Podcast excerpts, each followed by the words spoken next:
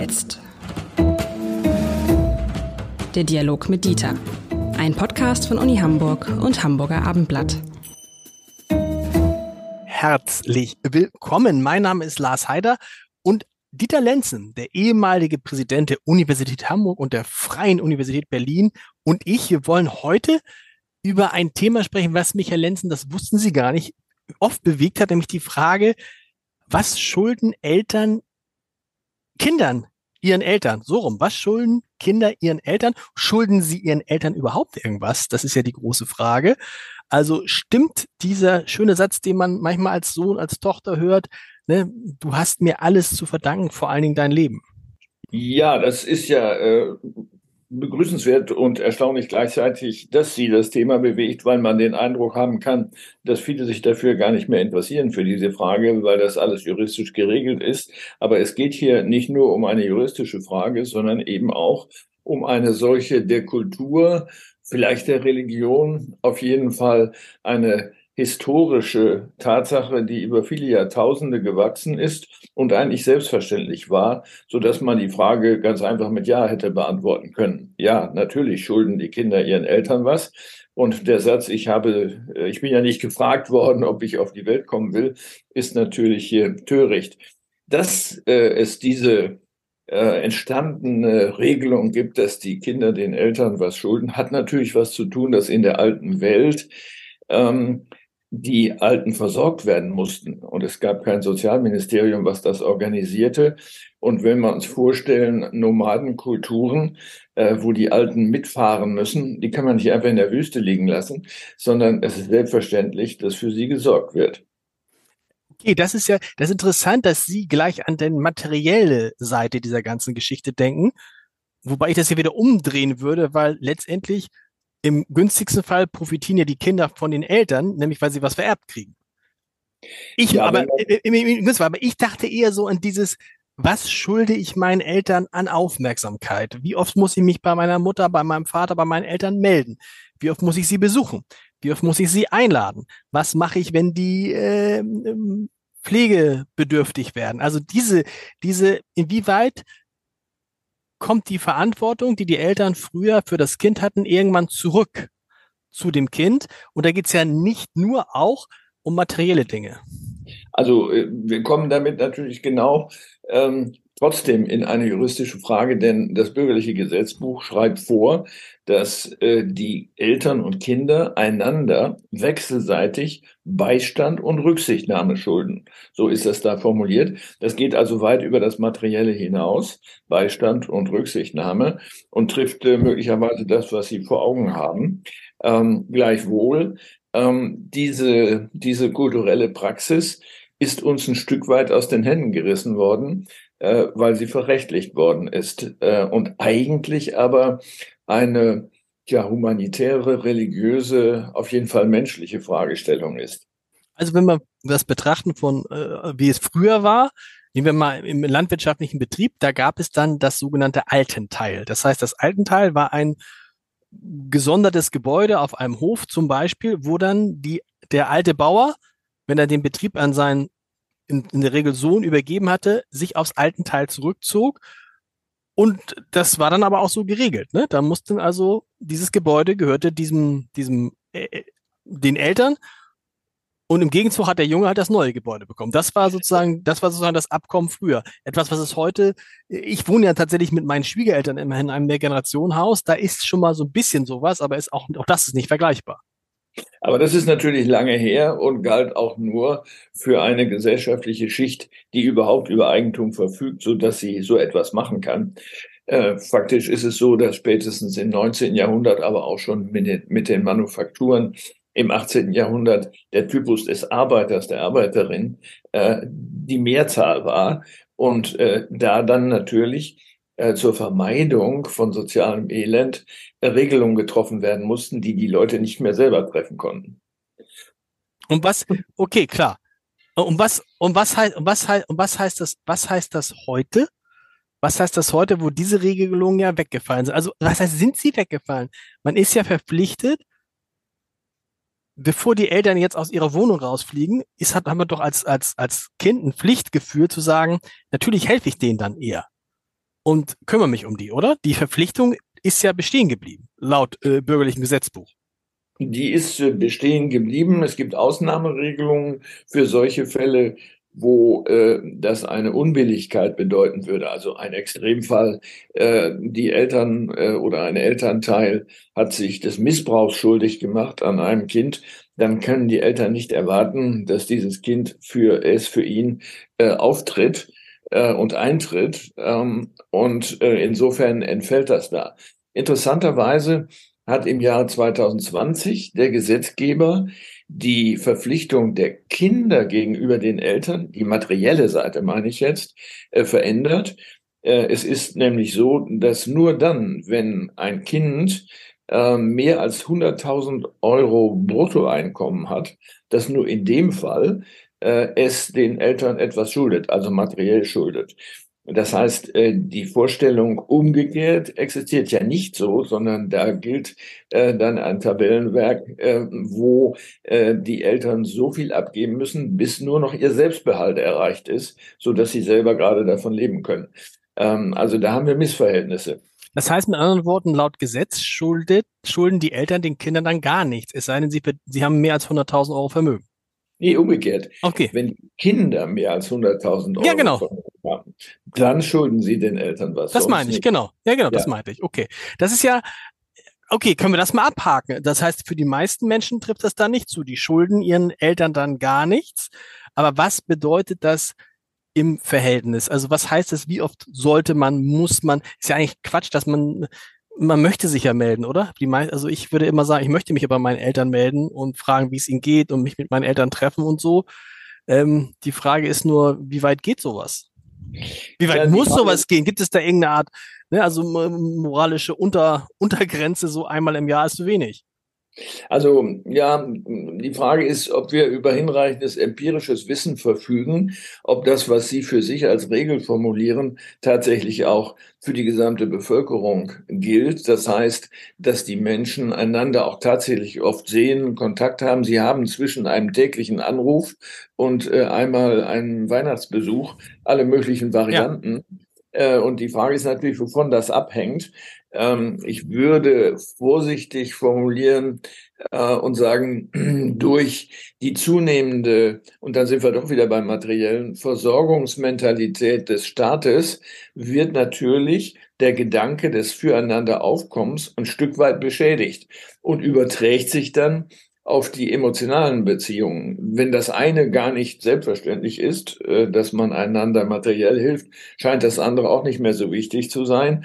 Und ähm, die neuen Bezüge, die für die jungen Menschen aufgekommen sind, auch durch die sozialen Medien, äh, relativieren die Bedeutung der Eltern in ihrer Kommunikation.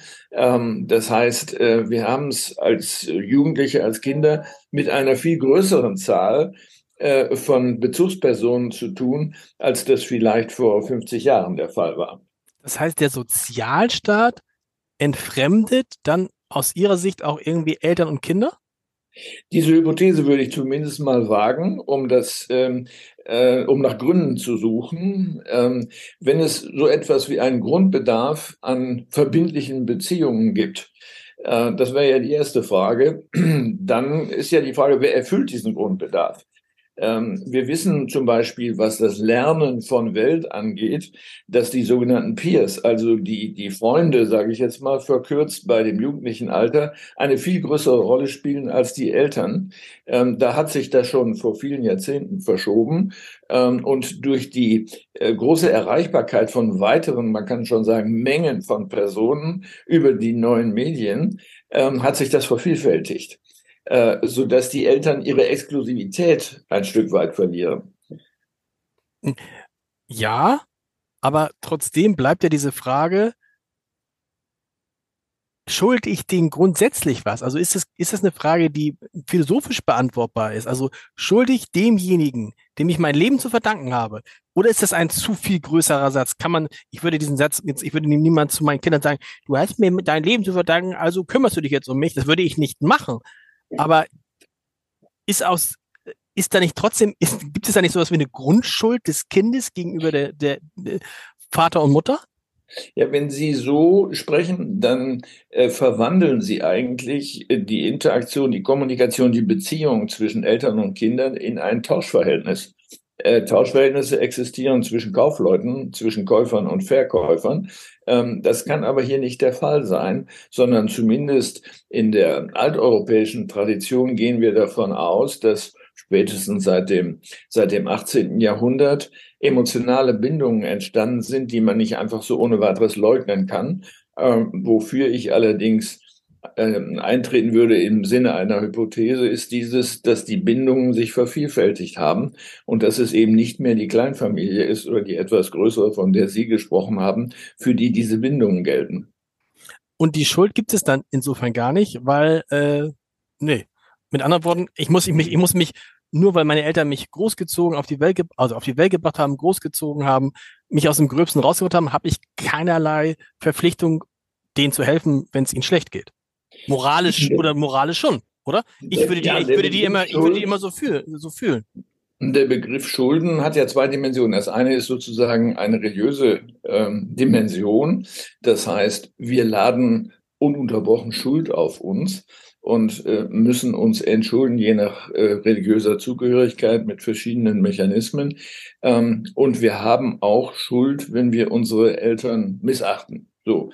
Ähm, die andere äh, Bedeutungsdimension ist ja Schulden im Sinne von, der bekommt noch was von mir, also Geld oder andere materiellen Güter. Äh, und das, glaube ich, muss man voneinander trennen. Die materielle Seite hat an Bedeutung verloren. Soweit sind wir jetzt in unserer Analyse. Es geht jetzt um die Frage, was verbleibt eigentlich äh, an einem Schuldverständnis, was resultiert aus religiösen Quellen. Nun wissen wir, dass eine gemeinsame Weltanschauung in der globalisierten Welt nicht mehr existiert. Es gibt Ähnlichkeiten. Interessanterweise übrigens ähm, gerade beim Islam eine viel höhere Verbindlichkeit äh, zwischen Jüngeren und Älteren oder Eltern und äh, Kindern, äh, als das inzwischen bei dem immer schwächer werdenden äh, Christentum der Fall ist. Das ist interessant. Warum ist das so? Ja, da kann man nur spekulieren. Ähm, die, ähm, äh, die Entstehung des Islam ist ja 600 Jahre später als die des Christentums. Mit anderen Worten, das ist eine jüngere Religion, wenn Sie so wollen, ähm, in der diese äh, Regeln, diese äh, Usancen, diese kulturellen Festlegungen noch frischer sind und noch mehr Bedeutung haben. Vielleicht auch im Zusammenhang mit den Lebensumständen, äh, die für die meisten Muslime ja noch vor 50 Jahren gegolten haben, als hier die gesellschaftliche Entwicklung bereits einen anderen, einen anderen Weg gegangen war.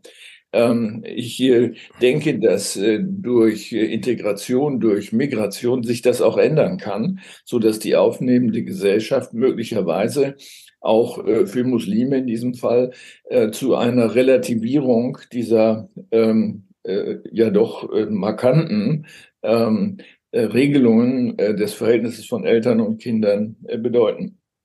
Das heißt, man, man feiert das so ein bisschen als Errungenschaft, kann man das sagen, als Errungenschaft, ähm, dass sich Eltern und Kinder immer weiter auseinandergelebt haben. Das ist praktisch eine, ist ein Fortsch es ist ein Fortschritt, ich halte es ja nicht für einen solchen Fortschritt. Ich verstehe bis heute nicht, warum es sozusagen diese, diese nicht mehr mehr Generationenhäuser gibt, warum nicht mehr Oma, Opa, äh, Tochter, äh, also Mutter, Vater, Tochter, äh, Sohn, Enkel, Tochter, Enkelsohn zusammenleben. Das ist ja an sich kein schlechtes Modell gewesen, aber es ist sozusagen im Laufe des Fortschritts, im Laufe der Emanzipation, im Laufe der Individualisierung im, im, im, im, im christlichen Abendland dann äh, verloren gegangen. Und es, es sollte auch so sein, weil alles andere wäre rückständig. Sie müssen gucken, was, oder so kann man zumindest argumentieren, was umgekehrt gewonnen wurde. Äh, die äh, Familie, die engere Familie ist natürlich auch gekennzeichnet, neben der wechselseitigen Hilfe, durch soziale Kontrolle. Das heißt, Absolut. wer unabhängig ist, ähm, ist freier, als wenn er rechtschaffen, Rechenschaft ablegen muss äh, gegenüber Dritten für das, was er tut oder, oder nicht tut. Und ähm, dieses Element, dieses Streben nach mehr Freiheit könnte eine der Ursachen sein ähm, und aber umgekehrt auch die Möglichkeit, äh, sich äh, davon ein Stück weit äh, zu befreien. Ähm, gleichzeitig ist damit aber natürlich auch Einsamkeit verbunden. Äh, die jungen Leute. Auf beiden Seiten. Ja. Äh, Bei den Älteren ein bisschen mehr wahrscheinlich, ne? Ja. Ja, die jungen Leute werden sich darüber natürlich erst im Lebensverlauf klar werden, ähm, wenn deutlich wird, dass die vermeintlichen äh, engeren Bezüge zu anderen Personengruppen nicht so eng sind. Damit meine ich jetzt nicht Partner oder Partnerin, das ist nochmal ein Sonderfall, obwohl auch hier äh, das, was man in der Psychologie als äh, Bounding bezeichnet, äh, an Bindekraft verliert. Ähm, und dass die Vervielfältigung von Beziehungen äh, ein Ersatz dafür sein mag, äh, dass intensive Beziehungen funktionieren. Das ist übrigens ein interessanter Punkt, den wir auch mal besprechen müssen. Diese, dieser Fetisch Freiheit, ne, das ist so ein bisschen, der taucht hier überall auf, das über allem schwebt. Ähm, zuletzt hat man es bei der Diskussion um die äh, Äußerung des Springer-Chefs Matthias Döpfner gemerkt, wo es darum geht, Freiheit über alles. Du darfst alles sagen, du kannst alles machen, du musst dich an kein Tempolimit halten, du musst deine Eltern nicht sehen und so. Dieses irgendwie, dass wir, ich, vielleicht bin ich dazu spießig, aber manchmal ist es so, dass ich denke, so irgendwie, Freiheit ist ja nicht das Einzige. Freiheit ist, ne? Freiheit ist extrem wichtig, aber die Art und Weise, wie wir Freiheit auslegen, also Freiheit auch von Bindungen, Freiheit, gar keine Bindung erst mehr einzugehen, das geht mir manchmal einen Tick zu weit, aber ich bin auch schon alt. Ja, Freiheit äh, wird hier, glaube ich, verwechselt mit Unabhängigkeit.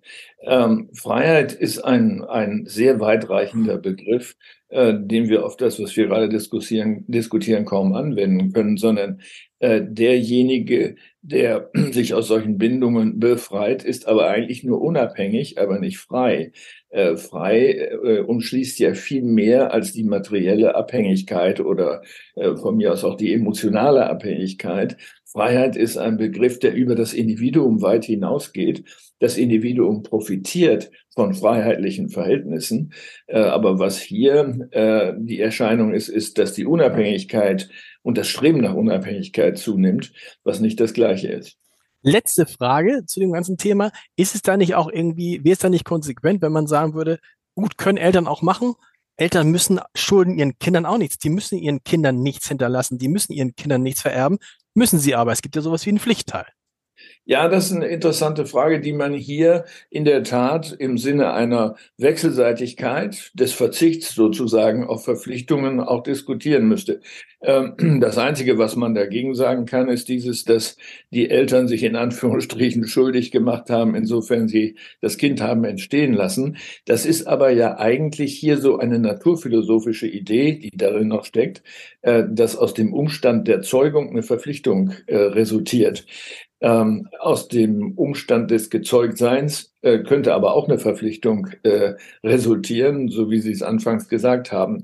Also äh, mit anderen Worten, ähm, man muss es von beiden Seiten sehen oder in beide Richtungen äh, diskutieren. Entweder es gibt eine äh, Zuständigkeit, Abhängigkeit, Verantwortlichkeit, ähm, dann muss sie wechselseitig sein. Ähm, und das, worum es geht, ist, äh, denke ich, nicht sie abzuschaffen und noch weiter zurückzustecken, sondern ähm, auch im Bildungswesen, in der Schule, äh, Gründe dafür zu entwickeln, warum die Bindung an die vorangehende äh, Generation und umgekehrt an die nachfolgende Generation ein wichtiges Element ist, was menschliche Lebensqualität ausmacht. Das haben Sie schön gesagt. Wir hören uns in zwei Wochen wieder. Bis dahin. Tschüss. Bis dahin. Das machen wir.